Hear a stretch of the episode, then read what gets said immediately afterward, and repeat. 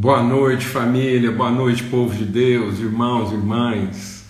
Graças a Deus, que bom, que grande privilégio poder estar aqui com vocês mais uma vez, mais um dia, mais uma mesa preparada, mais uma viração. Né? E sexta-feira é a viração da viração. né? E a gente entra nesse período assim, né? De, é, Sexta-feira é a viração das virações. Então é um tempo da gente realmente assim concluir. Foi o dia em que Jesus declarou: está consumado, né? E em tuas mãos entrego, descanso o meu espírito. E é bem sobre isso que a gente quer compartilhar hoje. Né? Então vai tomando assento aí na mesa, vai procurando o seu lugar, né? Há lugar para todos, uma mesa preparada. E eu quero até te é, é, desafiar a não apenas convidar. Deus fala que quando Ele prepara uma mesa, a gente tem que forçá-los a entrar. Então não é nenhum constrangimento, não, a gente forçar é, as pessoas a terem lugar nessa mesa, porque é uma mesa preparada para a família.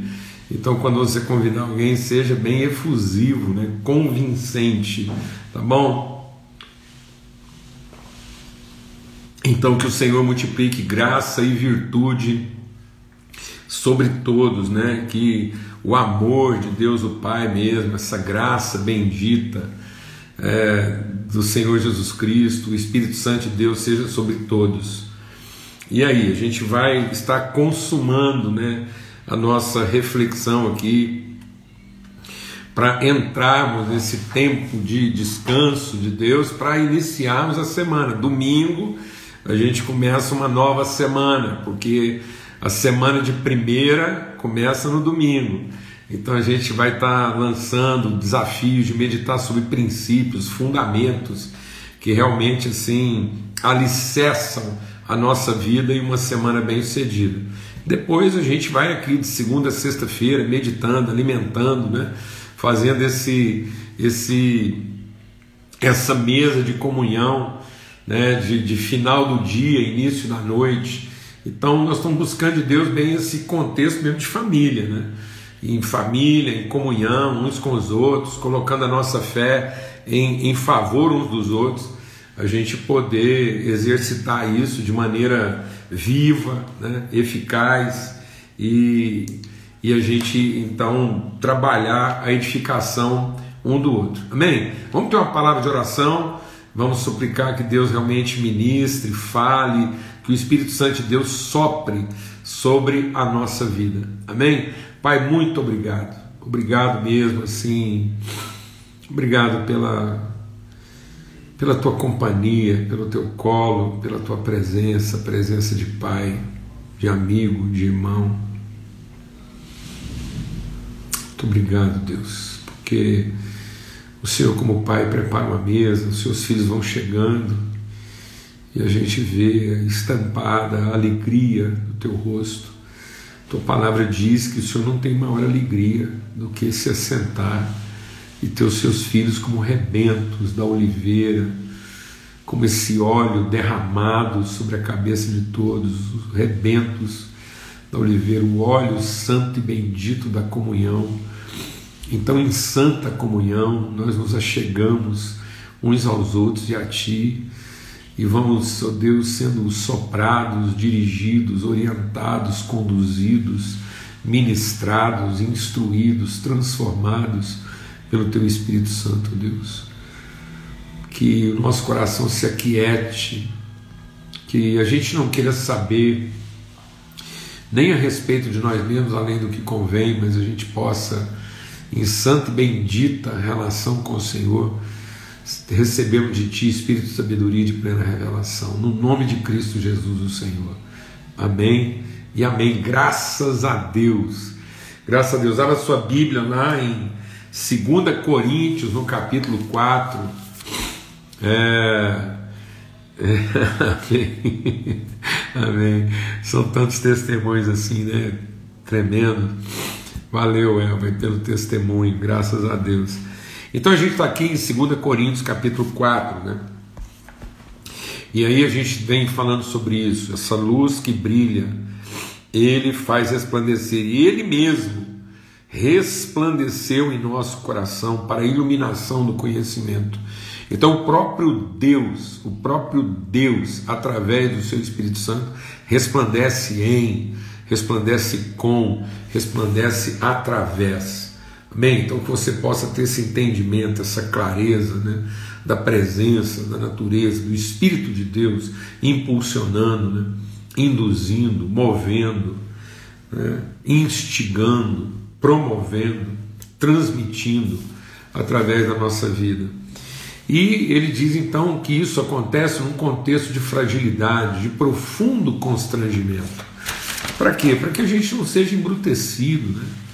para que a gente não se torne pessoas assim arrogantes, presunçosas. Paulo fala sobre isso. Paulo diz: Ah, conheci um homem que foi trasladado, ele viu coisas tão poderosas, depois ele teve que ficar lá com uma, né, um, alguma coisa que lembrasse ele também que ele é gente, né? porque é tanta revelação, é tanta virtude compartilhada, que às vezes a gente tem isso de forma presunçosa. Foi isso que o diabo quis fazer na gente, ele quis transformar conhecimento em soberba. Né? Então, era-nos dado o privilégio, foi nos dado, é-nos dado o privilégio de conhecer a Deus de forma íntima, né? de, de ter relacionamento com Ele profundo. E às vezes as pessoas tomam isso com soberba, com presunção, com vaidade. Por isso que é em vaso de barro, por isso que essa toda essa plenitude de virtude, de glória que a gente comunga com Deus, tem que conviver, tem que conviver com uma fragilidade, mas é a fragilidade da beleza, da singularidade, né? é a fragilidade da, da, da marca das mãos de Deus. Né? As tuas mãos me entreteceram, me formaram, o Senhor me compôs. Deixa o Espírito de Deus ministrando ao seu coração, amado, essa, essa música que às vezes em tons né, mais em, em, em ritmo mais intenso, às vezes de forma mais é, lenta, cadente, mas é a sinfonia, a forma como Deus foi nos compondo a cada um de forma singular, cada um com seu próprio nome, com a sua peculiaridade, né? vasos de honra. A palavra de Deus diz que numa casa há vasos de honra e de desonra. Nós pertencemos a esses vasos né, de, de cerâmica de, como diziam os antigos, né, lá em Minas Gerais, o pessoal mais antigo, me veio agora, foi uma lembrança tão, tão gostosa, né? o pessoal mais do interior, mais antigão, é, é, é loiça, não é louça, não, é loiça. Né? Então a gente é vaso de loiça, de cerâmica, né? de, de barro, e, e, e isso revela né? essa, essa singularidade os detalhes, né, da forma como cada um de nós foi elaborado. É interessante a gente perceber isso. Né? Quando você não tem uma cerâmica produzida de forma artificial, industrial, né? É, aí alguém se identificou aí com Lois, lá de Berlândia. E é, quando a gente é feito assim de, de forma pessoal, né, pelo artífice, então, é, há uma singularidade, você não vai encontrar nenhum vaso né, é, exatamente igual, você tem a semelhança, porque todos os vasos identificam o seu autor, identificam a sua fonte, né, tem um traço, tem uma marca própria do seu, do seu executor, do seu oleiro, do seu artesão, mas cada um tem a sua singularidade, aquilo vai a forno há algumas reações, você vai ver nuances, né? você coloca um do outro e eles se harmonizam porque são semelhantes, revelam a mesma fonte, mas no entanto são distintos, porque cada um tem a sua marca, coisa maravilhosa. Eu, eu ficava aqui, entendeu? Entendendo essa beleza, né? que essa beleza da singularidade, da fragilidade, que não é defeito, que não é defeito. Então não, não pense não pense esse fato de que você é singular, de que você sente, que você percebe, né, que você sofre. Não veja o seu sofrimento como um defeito. Veja isso como a sua singularidade, a sua sensibilidade. Porque é isso que Deus quer nos ensinar. Porque isso, isso revela um, um trabalho, né? não, não foi em escala. Deus não montou uma máquina de produzir gente, colocou isso numa escala. A gente não. Meu Deus, as pessoas estão tão acostumadas né, com, com, com escala, com coisa assim, e estão se embrutecendo. Quando eu falo embrutecimento, às vezes, inclusive, é o, é o embrutecimento da, da indiferença. As pessoas indiferentes, as pessoas que já sofreram tanto a ponto de se tornarem indiferentes, são embrutecidas. São embrutecidas. Né? A timidez é uma forma de embrutecimento, a vergonha outra forma de embrutecimento, né? porque então é, e aí ele vai falando sobre isso. Então ele diz: olha, vai ter pressão. E não é qualquer pressão, ele diz em tudo. Em tudo nós vamos sofrer algum tipo de pressão. Aí você fala, ah, mas eu já não sofro mais pressão em tudo, já sofreu em algumas áreas, aí a gente vai amadurecendo e aí você já aprendeu a trabalhar com aquilo. Amém? Em nome de Cristo Jesus. Então há uma, há uma pressão. Agora, essa pressão não significa que você está sendo impedido. Então não, não é um impedimento, é um constrangimento. Então, em nome de Cristo Jesus, entenda que nenhum constrangimento pode significar comprometimento. Isso a gente está insistindo aqui. Então, a vida é uma vida de constrangimentos. A vida é constrangedora.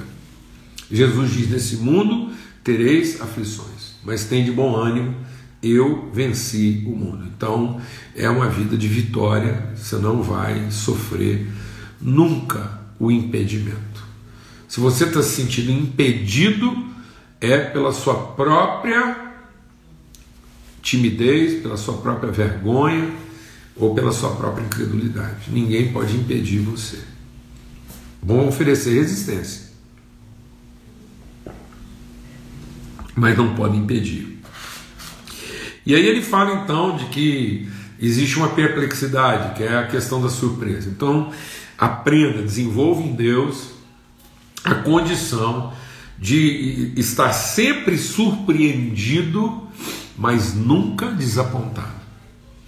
Por que surpreendido? Porque você tem esperança sempre, você está sempre crendo. E não é um. Porque pessoas. Olha, amados, o, o, o contrário da esperança é o ceticismo, é quando você já viu tanto alguém errar que você desiste da pessoa. Deixa Deus ministrar o seu coração. Que as pessoas desistam de você, mas que você nunca desista delas. Violência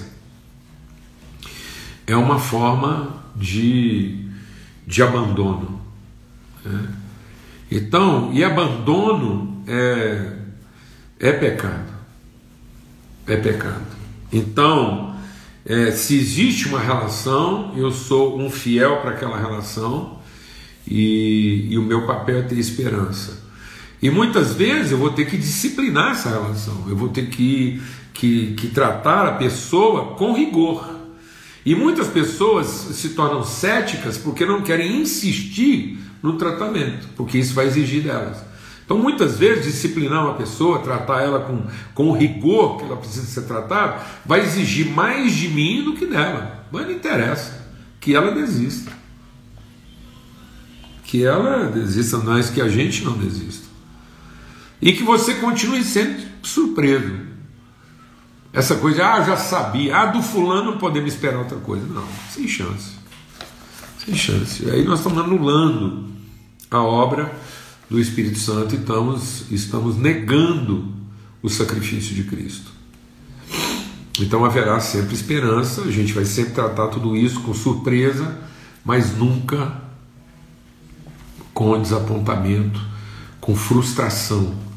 Glória a Deus, amado. Então a frustração não cabe. A perplexidade sim. Então não deixe que a perplexidade te faça desanimar. Depois a gente falou de ser cercado, ser perseguido, ser, ser rodeado a ponto de, de se sentir totalmente isolado. Então aí nós temos que trabalhar para quê?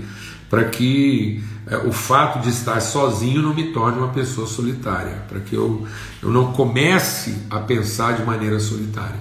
Então, mesmo, deixa Deus ministrar no seu coração, mesmo quando Jesus estava totalmente sozinho. Jesus às vezes ele ficava totalmente sozinho, mas mesmo sozinho ele pensava de forma comunitária. Então meu pensamento, eu, eu sempre vou pensar nós, nunca vou pensar eu. Glória a Deus, amados. Então não há pensamento que chegue a algum lugar eu, mas há um pensamento que é conhecedor de Deus, nós. Glória a Deus. Por isso que Jesus está sempre orando por quem? Pelos seus amigos, pelos seus discípulos. E ontem a gente compartilhou então o quê? Que você viu que isso é um processo, né? A pessoa se sente resistida, depois ela se sente abandonada, no sentido, não abandonada, ela se sente resistida, depois ela se sente traída, depois ela se sente o quê? Abandonada, e até que ela começa a nutrir um sentimento meio assim de falência dizer é, é só comigo que acontece isso e agora não tem jeito mais, acabou, cheguei no fim. Então não entenda essa coisa de. Jesus entendia o estar consumado em chegar ao fim como uma conclusão. Então não era para o vaso ser quebrado? Então tá bom, ele terminou o quê? Quebrado. Por isso ele diz o quê? Em tudo nós vamos ser o quê? Partidos. Vamos ser quebrados.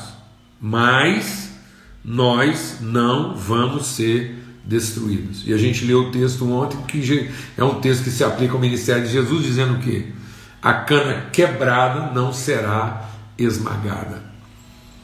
Então, o nosso fim não é o nosso fim, é o nosso ponto de transcendência, é o nosso ponto de transformação, é o nosso ponto de transgressão, é o nosso ponto de ruptura.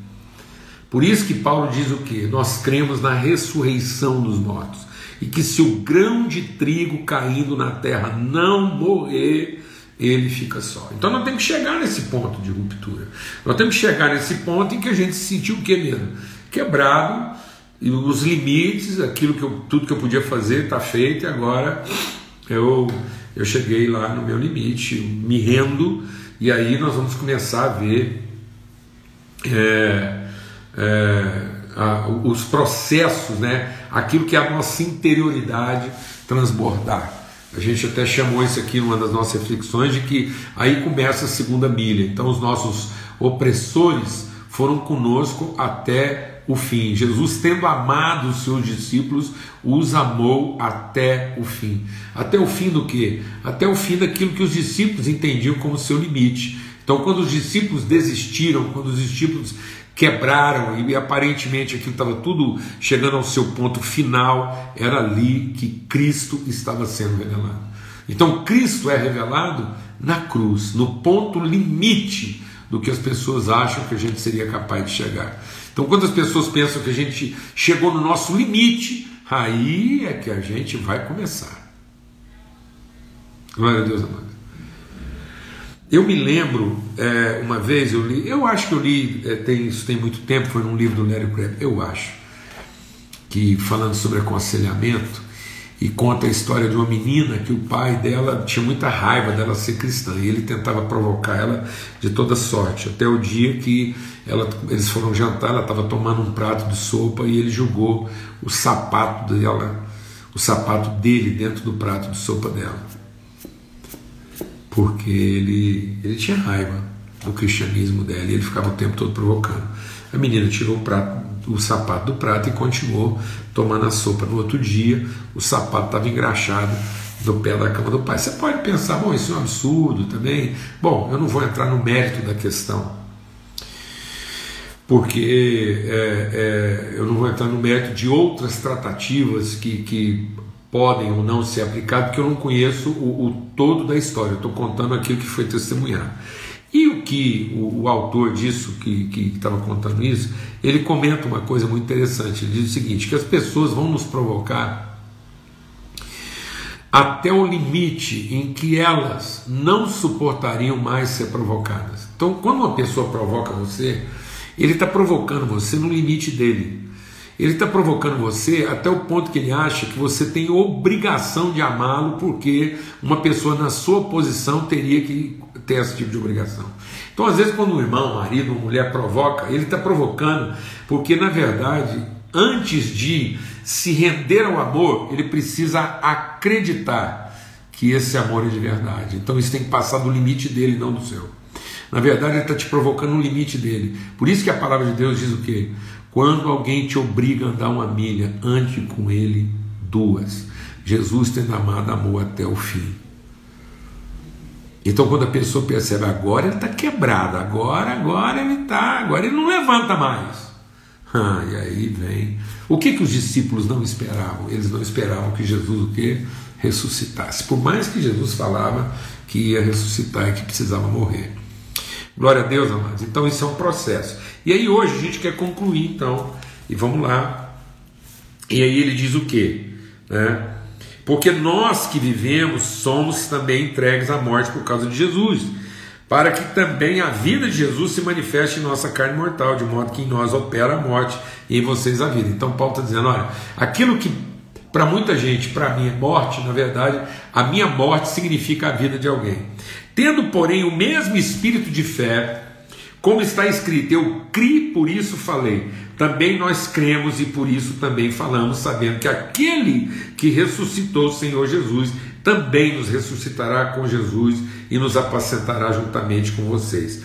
Porque tudo isso é para o bem de vocês, para que a graça, multiplicando, se torne abundantes as ações de graça por meio de muitos, para a glória de Deus. Por isso, não desanimamos. Pelo contrário, mesmo que o nosso ser exterior se desgaste, o nosso ser interior se renova dia a dia, porque a nossa leve e momentânea tribulação produz para nós um eterno peso de glória acima de toda comparação, na medida em que nós não olhamos para as coisas que se veem, mas para as que não se veem, porque as que se veem são temporais, mas as que não se veem que são eternas.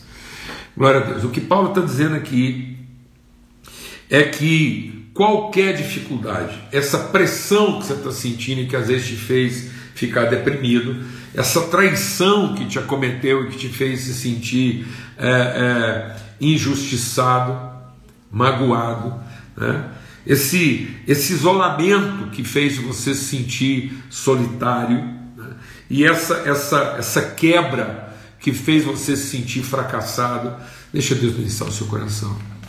Isso tem tempo, prazo e peso. Isso foi pesado, isso foi medido e isso tem o exato peso do que você é capaz de suportar e tem a exata medida daquilo que você é capaz de caminhar. Não tem um centímetro a mais daquilo que, ou seja, você você só tem um jeito de você não romper esse limite, é se você desistir, se você desanimar, porque ele foi feito sob medida toda tribulação, toda dificuldade, todo enfrentamento, toda pressão que eu enfrento, toda traição que eu sofro, todo o abandono e toda, e toda quebra, toda, todo aparente fracasso foi feito sob medida. Tem um nome. Isso não é, isso não é aleatório. Deus não nos permitirá sofrer coisa alguma além daquilo que nós podemos suportar mas ele já providenciou o escape. Agora, como é que você vai enfrentar isso? Com sentimentos? Não, tem que ser com fé. E aí, porque você crê, você fala. Eu vou te falar uma coisa: tem vezes que o que eu sinto não é bom, mas eu fico pensando assim: o que, que uma pessoa que ama faria no meu lugar? Como é que uma pessoa que me que ama, como é que até tinha um livro, né? Tem um livro antigo, se você achar, se você achar, esse livro antigo, se eu procurar aqui, deve até estar. Tá, eu, se eu não dei, mas se você achar em seus passos que faria Jesus. É uma coisa bem romantizada, bem assim alegórica, mas é fantástico, porque é um princípio muito simples. A palavra de Deus diz que nós temos que ter a mente de um Cristo. Então, como é que um Cristo pensa? Como é que um Cristo faz? que, que, que decisões ele toma, que atitude ele toma numa situação como essa. E aí você crê e fala, você vai e ministra nesse sentido. Amanhã. Ó, já alguém falou aí, tem até um filme aí em seus passos que faria Jesus. E aí, como é que nós vamos enfrentar essa situação? Como é que nós vamos sair né, daquele fundo de poço? Como é que nós vamos é, sair dessa condição em que parece que agora acabou, que, é o, que agora virou foi o pó? Eu está o pó, a cinza. Mas a palavra de Deus diz o que? Isso tem prazo. Ao terceiro dia. Né, ressuscitou. Então isso tem prazo. Então isso aconteceu numa sexta-feira para ter uma ressurreição no domingo. Não é bagunçado, não. Ah, que dia que vai ressuscitar? Terceiro dia. E que dia que vai morrer? Na sexta-feira. Era lá no dia lá da Páscoa, então tinha que morrer na Páscoa e ressuscitar no domingo para nessa uma semana nova. Então Deus não é bagunçado, não, amado. Tudo vai ter que ser dentro da semana. Deus fez tudo dentro de uma semana, para cada dia uma coisa, então é assim que Ele trata conosco. Então você está achando que, que você está sofrendo porque Deus é desorganizado? Vou te falar uma coisa. Você só não está destruído porque Deus é organizado em permitir até o sofrimento. E a palavra de Deus diz no Salmo que ele levará a bom termo tudo aquilo que nos diz respeito. Ou seja, se alguma coisa não terminar bem, é porque aquilo não me dizia respeito, porque tudo o que me diz respeito vai terminar bem. Vai ser concluído de forma satisfatória. Vai glorificar a Deus e glorificar o seu filho. Não é exaltar no sentido de, de louvores, mas é glorificar no sentido de honra. A sua fé não será desonrada ela será honrada. Amém? Em nome de Cristo Jesus. Então isso não é com, com, com grandiosidade. Lembra o texto que a gente leu ontem? Não é para ficar gritando nas praças, debatendo, usando a Bíblia como pau de bater em doido. Que, que, que é isso? Deus dará conta dos nossos inimigos. Ele que faz a gestão. A mim cabe o que? Crer e falar, ser fiel e cumprir a minha parte. Eu não tenho que ficar lembrando para Deus o que, que ele tem que fazer com meus adversários. Não, esse, ele vai tratar disso, como o salmista diz, o Senhor dará cabo deles. Glória a Deus. Agora, como é que esse processo né, que foi levando de uma resistência a um desapontamento, a um isolamento e a, uma, a, uma, a um sentimento de morte? Lembra do Elias? O Elias começa lá, né? Uma resistência, um desapontamento, ele sentiu traído. O Elias não é pouca porcaria, não. O Elias se sentiu traído por quem? No fim, ele se sentiu traído por quem? Por Deus. O Judas, antes de trair Jesus, estava se sentindo traído por ele. Os discípulos no caminho de Emaús estavam se sentindo traídos por Jesus. Então isso começa assim: você começa a enfrentar uma resistência, depois você começa a se achar injustiçado, depois você começa a achar que aquilo é só com você que acontece, que ninguém está prestando atenção, até que você entende que fracassou, e aí tudo que você quer é a morte, você desiste da vida. Você entende que a sua vida nem era para ter acontecido. Você está achando que eu estou exagerando? Jeremias, Jeremias, profeta de Deus. Jeremias chegou num tal ponto de encolhimento né, de, de, de pressão negativa, de depressão. Ele foi colhendo, sentindo traído, Deus, o Senhor me mandou pregar para um povo que não converte. Você está achando que a bronca do Jeremias era pouco? Você está achando que você está se sentindo magoada com as pessoas? No fundo, a gente sente magoada com Deus, porque o que, que Deus não fez com a pessoa e permitiu ela fazer isso comigo? Você está achando Jeremias? O Jeremias, profeta de Deus, homem de Deus, livro na Bíblia. Profeta, livro na Bíblia, lá no meizão. Profeta dos grandes. Jeremias diz assim: O Senhor foi para mim como um ribeiro de águas que enganam, que mentem. Sabe o que, que o Jeremias está falando? Ele está arrumando um jeito poético de chamar Deus, sabe de quê? De mentiroso. Como Deus vem confrontar Adão, você sabe onde terminou a bronca de Adão? Ele falou assim: essa mulher que o Senhor me deu. Jeremias. O Senhor foi para mim um rio de águas que mentem. Eu vim buscar uma coisa e encontrei outra. E aí ele fala assim: você acha que o estado dele foi ficando tão ruim? O Jeremias falou assim: Eu amaldiçoo o homem que disse para o meu pai que a minha mãe estava grávida, achando que estava dando para ele uma notícia boa.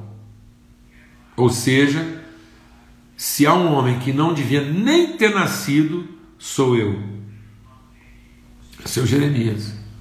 Então, cuidado. Agora, como é que eu vou sair, irromper, me levantar desse lugar? Aí nós vamos ler aqui rapidamente, depois você vai ler mais detalhadamente a carta de Jesus à igreja de Éfeso e diz assim: Apocalipse capítulo 2: Essas coisas diz aquele que conserva na mão direita as sete estrelas e anda no meio dos sete candelabros de ouro. Conheço as obras que você realiza, tanto o seu esforço como o seu empenho então Deus está dizendo: Eu sei, eu sei que você é dedicado, esforçado, que você batalha, que você lutou, que você entregou o seu melhor. Que muita gente, você acha, tem muita gente que está pensando: você acha que o Elias estava querendo morrer porque achou que fazia, fez a coisa errada? O Elias está querendo morrer exatamente porque ele fez a coisa certa. Ele foi traído, desapontado, abandonado, se sentiu sozinho e fracassado.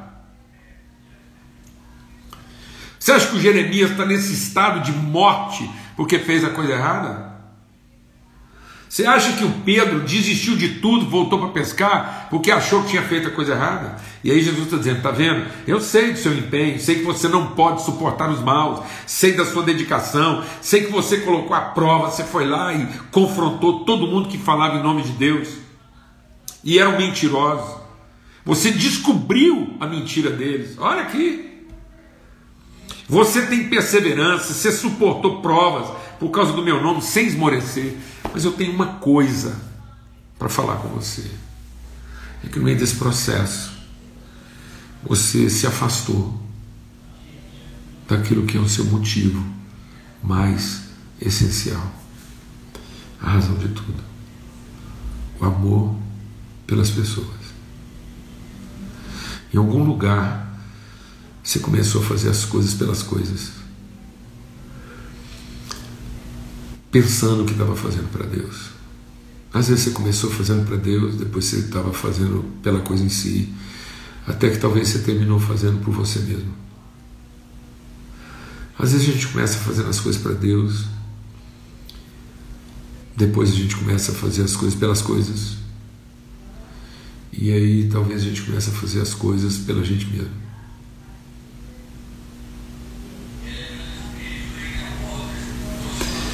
E aí, não é mais amor pelas pessoas. Então, Paulo está dizendo: sabe por que, que eu consigo enfrentar essa tribulação? Sabe por que, que eu consigo vencer essa pressão contrária? Sabe por que, que eu consigo vencer as traições? Sabe como é que eu consigo vencer o fato de que muitas vezes eu me sinto totalmente sozinho? E sabe como é que eu consigo enfrentar meu sentimento de fracasso? Sabe como é que eu consigo sair desse lugar? Eu quero te dizer: sabe como é que eu saio desse lugar? Quero te dar meu testemunho. Não é por mim. Talvez não seja nem por Deus, porque Ele não precisava nada disso. Eu já entendi que Deus não precisava de nada disso.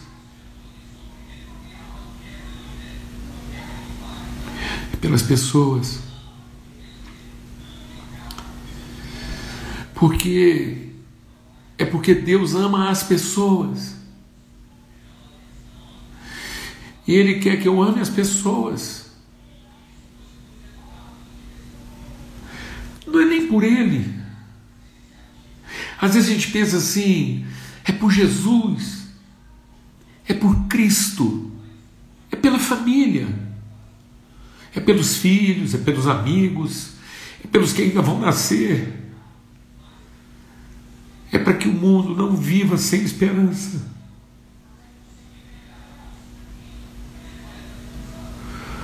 É para que no fim, apesar de toda surpresa, as pessoas não percam a esperança e não desanimem, e não desistam. Porque entre eu e Deus já estava resolvido. Deus não precisava de mais nada na minha vida para saber que entre nós está resolvido.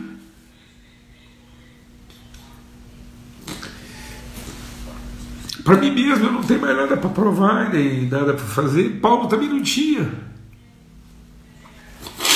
Então sabe por quem é? É pelas pessoas, é pelos filhos, é pelos amigos, é pelos filhos dos filhos.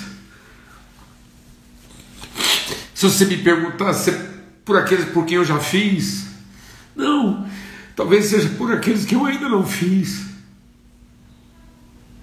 para que haja esperança, para que haja esperança, para que as pessoas entendam que o amor tudo suporta, o amor tudo crê, tudo espera, é por aqueles que ainda virão, é por aqueles que talvez você ainda nem viu. É isso que Paulo está dizendo. Em nós a morte, em vocês a vida. Em nome de Cristo Jesus.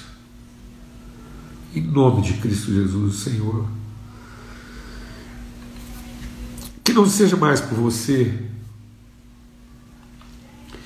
Que de fato, às vezes, não vai ser nem por Deus, porque Ele já conhece o seu coração. E Deus te conhece tanto que por vocês dois Ele não precisava te manter aqui. Então, de fato, é por Ele. Porque se fosse só entre nós dois, uma hora dessa eu estava tomando chá.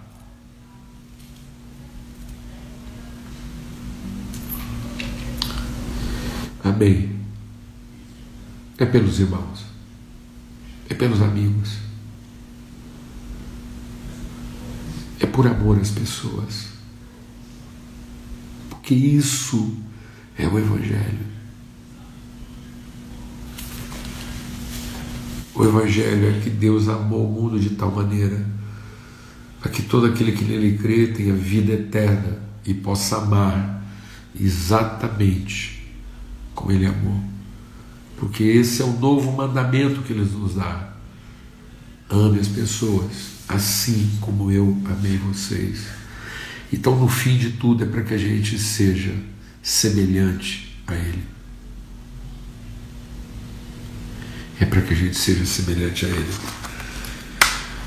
Para que a gente, como Ele, não desista. Para que a gente, como Ele, apesar de tudo e de tanta pergunta imbecil que a gente faz, Ele continua nos amando. é para que Ele continue nos amando, apesar de quando a desgraça acontece, a gente fala assim: onde é que está Deus? Eu vim perguntando assim: meu Deus, o Senhor é tão rico em misericórdia, porque o Senhor nunca saiu do seu lugar e, e a gente diz tantas coisas, tanta bobagem, e o Senhor está lá, sempre lá, no lugar de onde o Senhor nunca saiu. Amém? Então que seja assim. No fim, não é para, é em, é com e é através. Não é para, em, é com e é através. Em nome de Cristo Jesus. Para que seja assim com as pessoas. Amém seja assim com Deus, que seja assim com a gente mesmo. Em nome de Cristo Jesus. E essa disposição vai nos tirar desse lugar. Amém. Pai, muito obrigado pelo teu amor, obrigado pela tua graça. Obrigado mesmo assim pela tua bondade. Obrigado porque gostoso mesmo é estar contigo. Mas bom mesmo é continuar aqui enquanto o Senhor entender que nós temos algo para conhecer e para aprender. Pessoas para amar e para cuidar. Pessoas a quem revelar a virtude do Senhor. E ser testemunha viva do Evangelho de Cristo. Em nome de Cristo Jesus, o Senhor. Não é um serviço prestado, não é um papel desempenhado, mas é um propósito alcançado. Que o amor de Deus, o Pai, a graça bendita do seu Filho, comunhão maravilhosa e permanente do Espírito Santo de Deus seja sobre todos, hoje e sempre, em todo lugar. Amém. Até domingo, se Deus quiser, às 8 horas da manhã em nome de Cristo Jesus, o Senhor. Até lá, forte abraço.